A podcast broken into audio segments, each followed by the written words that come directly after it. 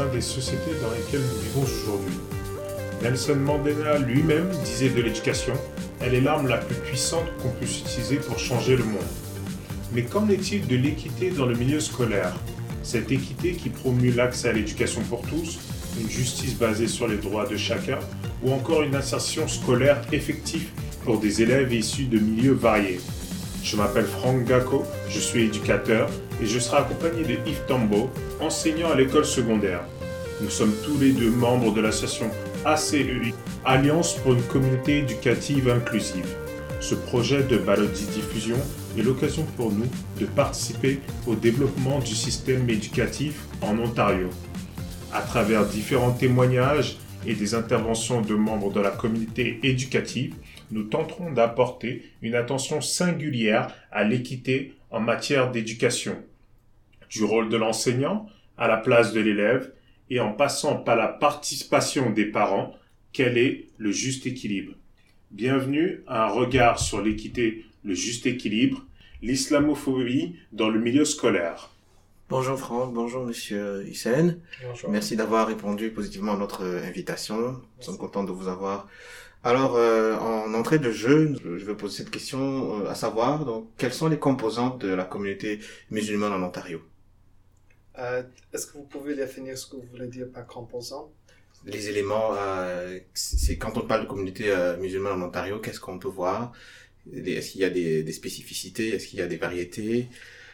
Bah, Là-dessus, oui, il y a beaucoup de variétés, même dans la communauté musulmane.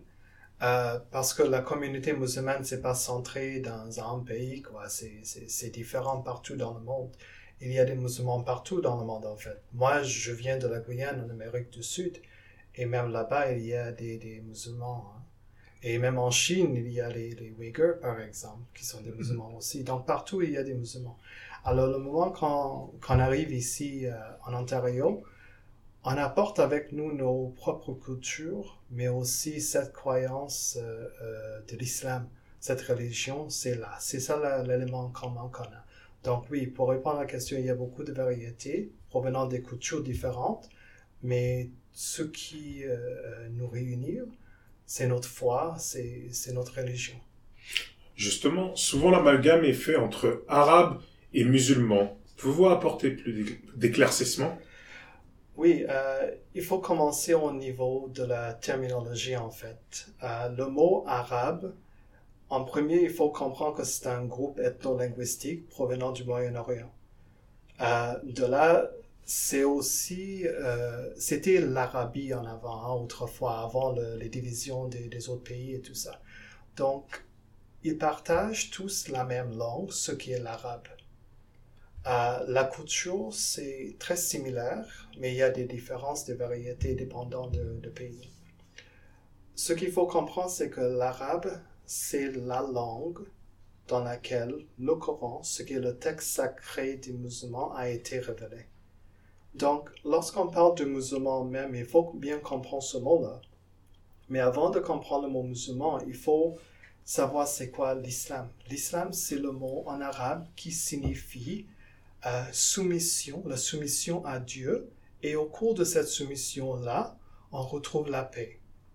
Et donc, un musulman, une musulmane, c'est quelqu'un, c'est la fidèle à cette religion.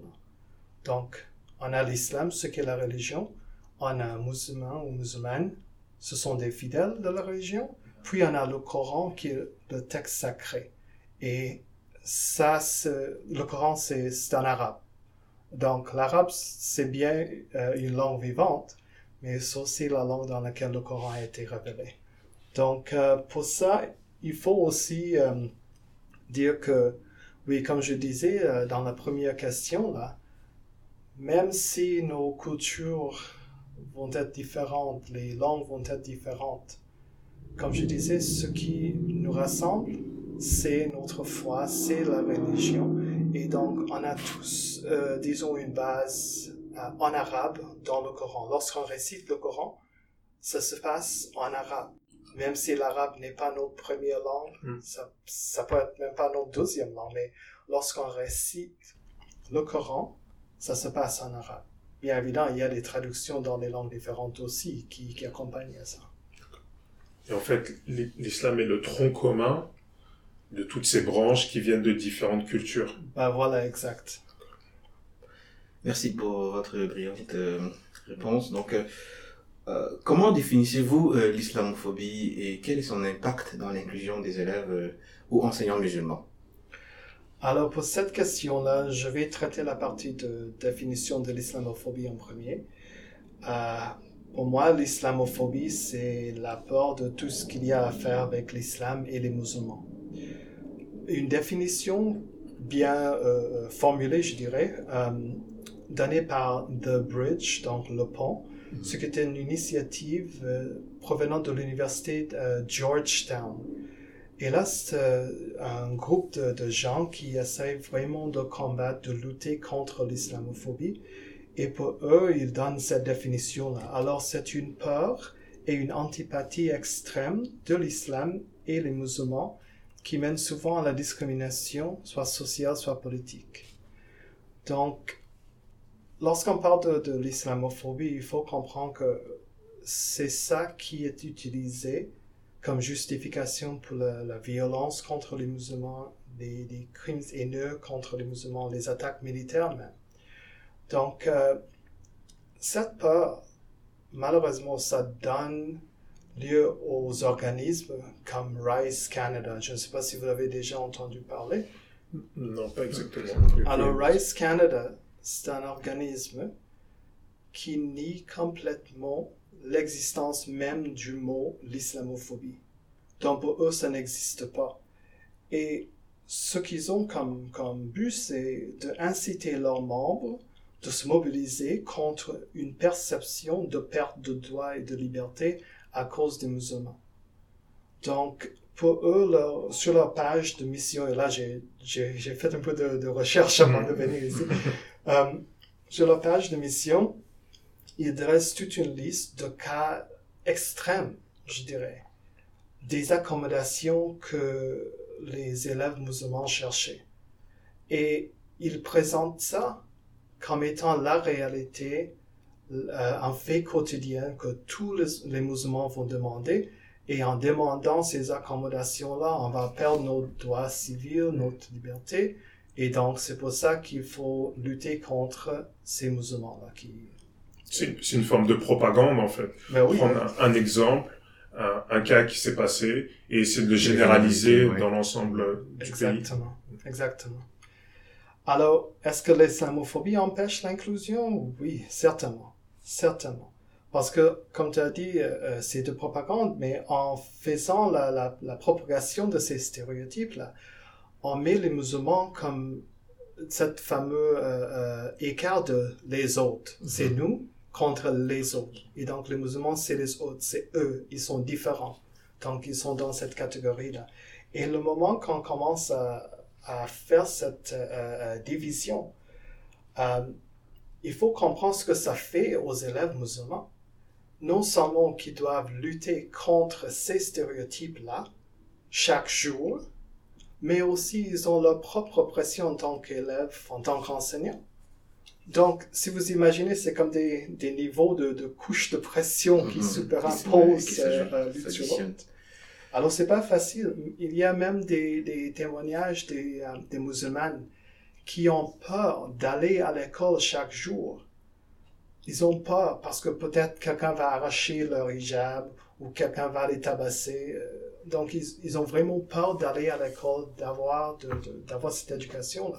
Ce qui me fait, excusez-moi de vous couper, mais ce qui me fait penser à ce qui s'est passé à cette petite fille de famille syrienne réfugiée en Alberta. Ouais. Je sais pas si vous êtes au courant. Euh, non, pas tout à fait. en fait, euh, il, s'était passé un événement récemment, il y a deux mois de là, où une famille de réfugiés syriens avait trouvé refuge en Alberta. Hmm. Et malheureusement, cette fille se faisait harceler à l'école. Et euh, malheureusement, elle s'est suicidée. Une fille oh, C'est tellement dommage ça. Non, euh, personnellement, je me suis dit, ben, est-ce qu'on peut voir un effet de l'islamophobie? Parce que c'était à peu près ça, je pense. Elle portait le hijab, justement. Donc quand j'ai regardé la photo, ça a été la première des choses qui a attiré mon attention. Malheureusement, elle s'est suicidée. Donc, comme vous n'avez pas été, on aurait évidemment avoir aimé votre point de vue là-dessus. Mm. Est-ce qu'il y avait un des relents d'islamophobie dans ce, dans cette situation-là? Ok, merci. Euh, je crois que vous allez, vous allez continuer avec euh, ah, ouais, Alors donc euh, la question que on va vous poser maintenant, c'est tellement celle qui brûle les. À, votre avis, qu'est-ce qui motive l'islamophobie? Qu'est-ce qui l'encourage? Ça c'est une grande question en fait, parce qu'il y a plusieurs niveaux et euh, il faut commencer au niveau des médias. Euh, il y a une étude menée par Aaron Kearns et son équipe de l'Université d'Alabama. Ça fait un an déjà qu'elle travaillait là-dessus. Et elle parlait de la couverture médiatique et le couvrage par les médias donné. Et ce que ça fait, c'est que cette couverture médiatique donne au public l'information en général. Mm-hmm. Et à partir de cette information-là, le public bâtit sa connaissance à propos de tel ou tel sujet. Normalement, il y a plus d'intérêt lorsque ce, sujet-là est en lien avec leur propre croyance. Mais avant d'y arriver, le plus de temps que le média prend pour couvrir quelque chose, ça suggère au public que cette chose-là, quoi que ce soit, est important et ça mérite le temps alloué par les médias pour euh, couvrir. Donc, ce que ça fait, c'est que les médias surreprésentent les actes de terrorisme par un groupe de musulmans. Donc, il y a beaucoup de couvrage là-dessous.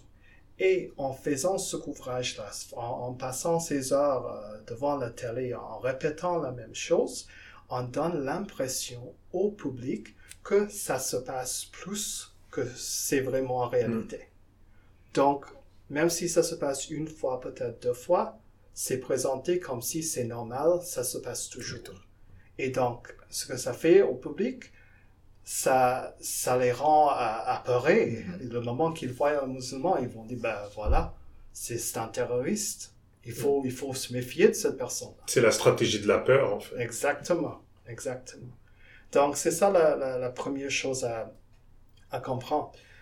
Deuxièmement, l'amalgame de deux termes en fait, musulman et terroriste, c'est un fait répété.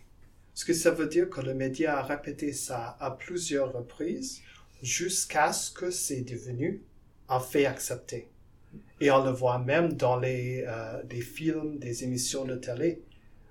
Un de mes films préférés, même de Iron Man, avait cet élément là-dedans. Ouais. Donc, on ne peut pas l'échapper parce que c'est le média, c'est l'Hollywood. Et il y a une formule bien conçue chez Hollywood.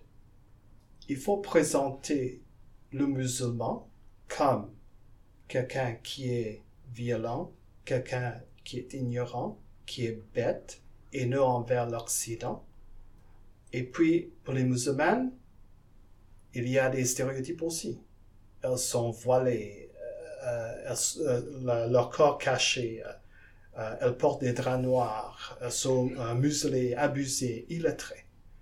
Donc, en présentant ces stéréotypes-là dans les films, à plusieurs reprises, c'est comme si qu'ils inventent une réalité pour le public. Et malheureusement, ces stéréotypes-là ne restent pas sur l'écran. Même le public n'est plus sensible lorsqu'on voit un terroriste musulman, entre guillemets. En fait, c'est attendu presque. N'est-ce pas? Donc, c'est ça la stratégie des, des, médias. Et donc, le moment qu'ils commencent à cibler un groupe, ils inventent un narratif. Et ils font tout ce qui est possible pour renforcer, pour soutenir ce narratif-là. Et donc, c'est ça qu'on voit en ce moment. Alors, Kearns, dans son, son étude, elle a conclu que le sous-couvrage médiatique des attentats perpétrés par des musulmans oriente l'audience à penser que ces derniers sont en commun, ce qui aboutit à une peur des musulmans. Et cela crée comme un genre de, de boucle de fausses informations qui mène à la discrimination et à le préjugé c'est très intéressant ce que vous venez de dire parce que, par exemple, quand on se réfère à ce qui s'est passé en Nouvelle-Zélande, et je sais que vous avez fait un recueil par rapport à ça, une citation, on voit que la stratégie, de la stratégie des médias est complètement différente. C'est-à-dire que déjà, automatiquement, quand c'est une personne euh, habillée ou, avec une barbe, tous ces stéréotypes, forcément, c'est une attaque terroriste. Mais quand c'est une personne lambda, d'origine caucasienne, plus européenne, là, on parle de maladie mentale, psychique ou psychologique. Oui, il faut le dire carrément. Hmm. Lorsque c'est un blanc, il a une maladie euh, hmm. mentale. Ouais, tout Ce qui est vraiment triste. Alors que quand on compare, c'est c'est des actes terroristes oui, semblables. C'est-à-dire où on tue des gens en utilisant la haine. Mais juste le traitement médiatique, la stratégie médiatique n'est pas la même. Alors là, vous voyez le pouvoir des mots. Hein? Vous voyez le pouvoir des mots. Et des images. Et des images aussi. On, on, est dans une, un temps où on ne peut plus se fier sur ce qu'on voit, sur ce qu'on entend. Il faut toujours être en mode de vérifier. Exactement. Tout à fait cela dit, euh, bon, on a fait un, un petit euh, avec en parlant de la petite de Calgary. Ben, est-ce que vous pensez qu'en Ontario, il y a des, euh, des politiques assez efficaces, des politiques qui sont mises dans les écoles pour pouvoir éviter ce genre de drame, ou alors pour pouvoir donner plus de place aux élèves musulmans, se sentir plus inclus, plus acceptés? Je dirais que avec ce qu'on fait, ce travail-là, ça commence maintenant. Il faut en premier accepter le fait que ça existe si on commence à nier ce fait-là, c'est là où on a un problème et ne peut pas progresser. Donc il faut accepter en premier que l'islamophobie existe et que c'est ici au Canada. Vous voyez, le, problème c'est que nous autres, nous aimons penser que les Canadiens sont des gens très très sympas, il n'y a pas de préjugés, tout se passe bien ici. Mm comme on dit en anglais, we're nice. Hmm. Mais c'est pas le cas dans, c'est pas le cas euh, partout au Canada, malheureusement. C'est. C'est vrai qu'on a tendance à prendre Toronto, Toronto et son multiculturage comme le centre du Canada, alors que ce n'est pas le cas.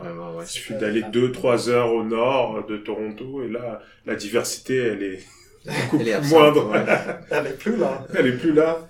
Oui, donc lorsqu'on parle de Toronto, Montréal même, on pense à ces deux villes-là, mais c'est seulement deux villes au Canada. Hmm. Le Canada, c'est quand même un pays très grand, n'est-ce pas? Hmm. Donc, ce genre de choses, ça, ça existe au Canada. Peut-être moins ici à Toronto à cause du multiculturalisme, mais ailleurs, ça se passe très fréquemment.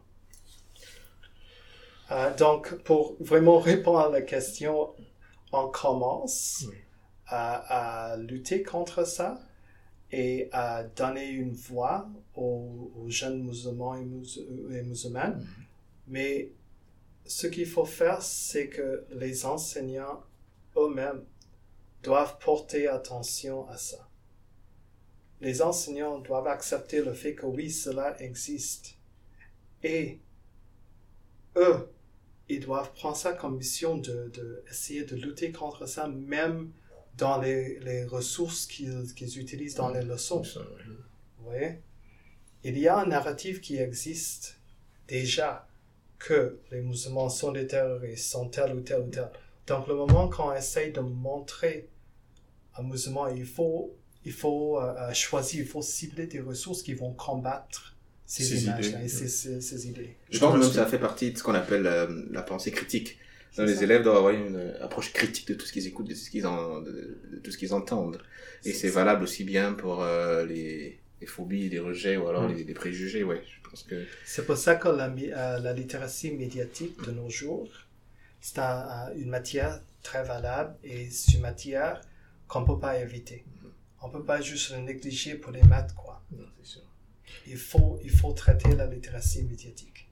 Vous pensez qu'il y a une certaine négligence au niveau des directions des, des conseils scolaires ou même euh, une certaine négligence de la part des enseignants? Bah, Pour le, Toronto District School, ça c'est le, mm-hmm. mon conseil scolaire, je vois déjà beaucoup de progression là-dessus parce qu'il y a un, un surintendant qui est très au courant de ça. Donc, il, il met euh, des choses en action pour essayer de lutter contre l'islamophobie. Hmm. Dans d'autres conseils scolaires, vraiment, je ne peux pas dire parce que je n'ai pas de, de, contact avec eux, je ne sais pas ce qui se passe là. Bon, là aussi peut-être c'est une autre perception. Je me dis, quand j'étais plus jeune, j'avais un ami euh, musulman, Mustapha, au Cameroun. Donc, euh, je veux dire que c'était, euh, c'était la bonne entente. Mais euh, au vu de, de, de, de l'image que certaines personnes présentent de l'islam, est-ce qu'il y a une façon de, de lutter contre ça? Est-ce que c'est quelque chose qu'il faut aussi adresser d'après vous? Vraiment, ça, ça va être très difficile parce que là, on parle de changer le paradigme. Ok. C'est une histoire qui a été soutenue, euh, euh, perpétrée par les médias depuis des décennies. Donc, ce que ça fait, c'est vraiment ça. Bah, j'ai même préparé une liste ici. Attends, je vais sortir ma liste juste pour. Euh, ce que je fais dans ma classe, par exemple, je fais une activité de, de stéréotype. Je demande aux élèves de sortir tous les stéréotypes concernant les musulmans.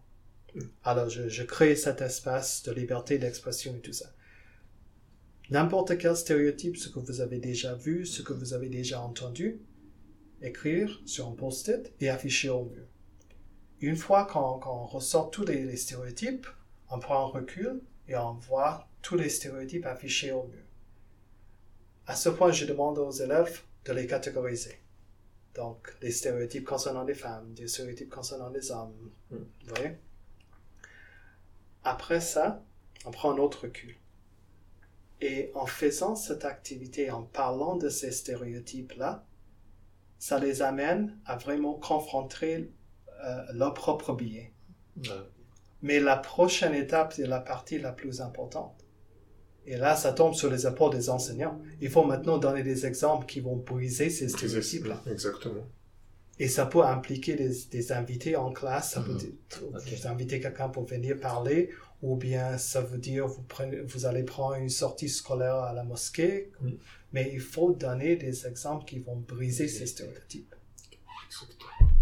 Mais j'ai tendance à dire que dans l'éducation des élèves, euh, les enseignants, les éducateurs font je dirais, 45% du travail. Et les 55% du travail viennent de la maison et des parents. Parce qu'on on peut casser autant qu'on autant qu'on veut les stéréotypes à l'école.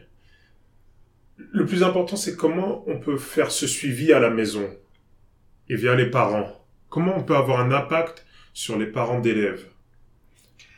Bah, pour ça, il faut impliquer la direction de l'école, de, de appeler à tous les parents dans la communauté pour venir voir des invités parler, euh, partager aux événements. Et là aussi, je dirais que il faut que la communauté musulmane même essaye de se présenter envers les autres. On peut pas, on peut plus se cacher dans nos, dans nos bâtiments, quoi. Il faut se présenter à tout le monde. Il faut essayer de connaître tout le monde qui vit autour de nous. Et le contraire aussi. Mm. Donc, le moment qu'on qu'on voit plutôt des similarités qu'on a, c'est ça la première, la, la première étape euh, pour essayer de, de, de briser ces stéréotypes et lutter contre cette islamophobie-là. Vous pensez qu'il y a un manque d'implication de, de la communauté musulmane dans l'éducation de leurs enfants ou même dans la participation euh, à, à développer des programmes au sein des écoles? Je crois que oui. Je crois que oui. Euh, ça commence à améliorer un peu, mais il y a beaucoup d'autres qu'on peut faire. Euh, il y a certains imams des mosquées et tout ça qui essaient de se présenter euh, devant la communauté et tout ça.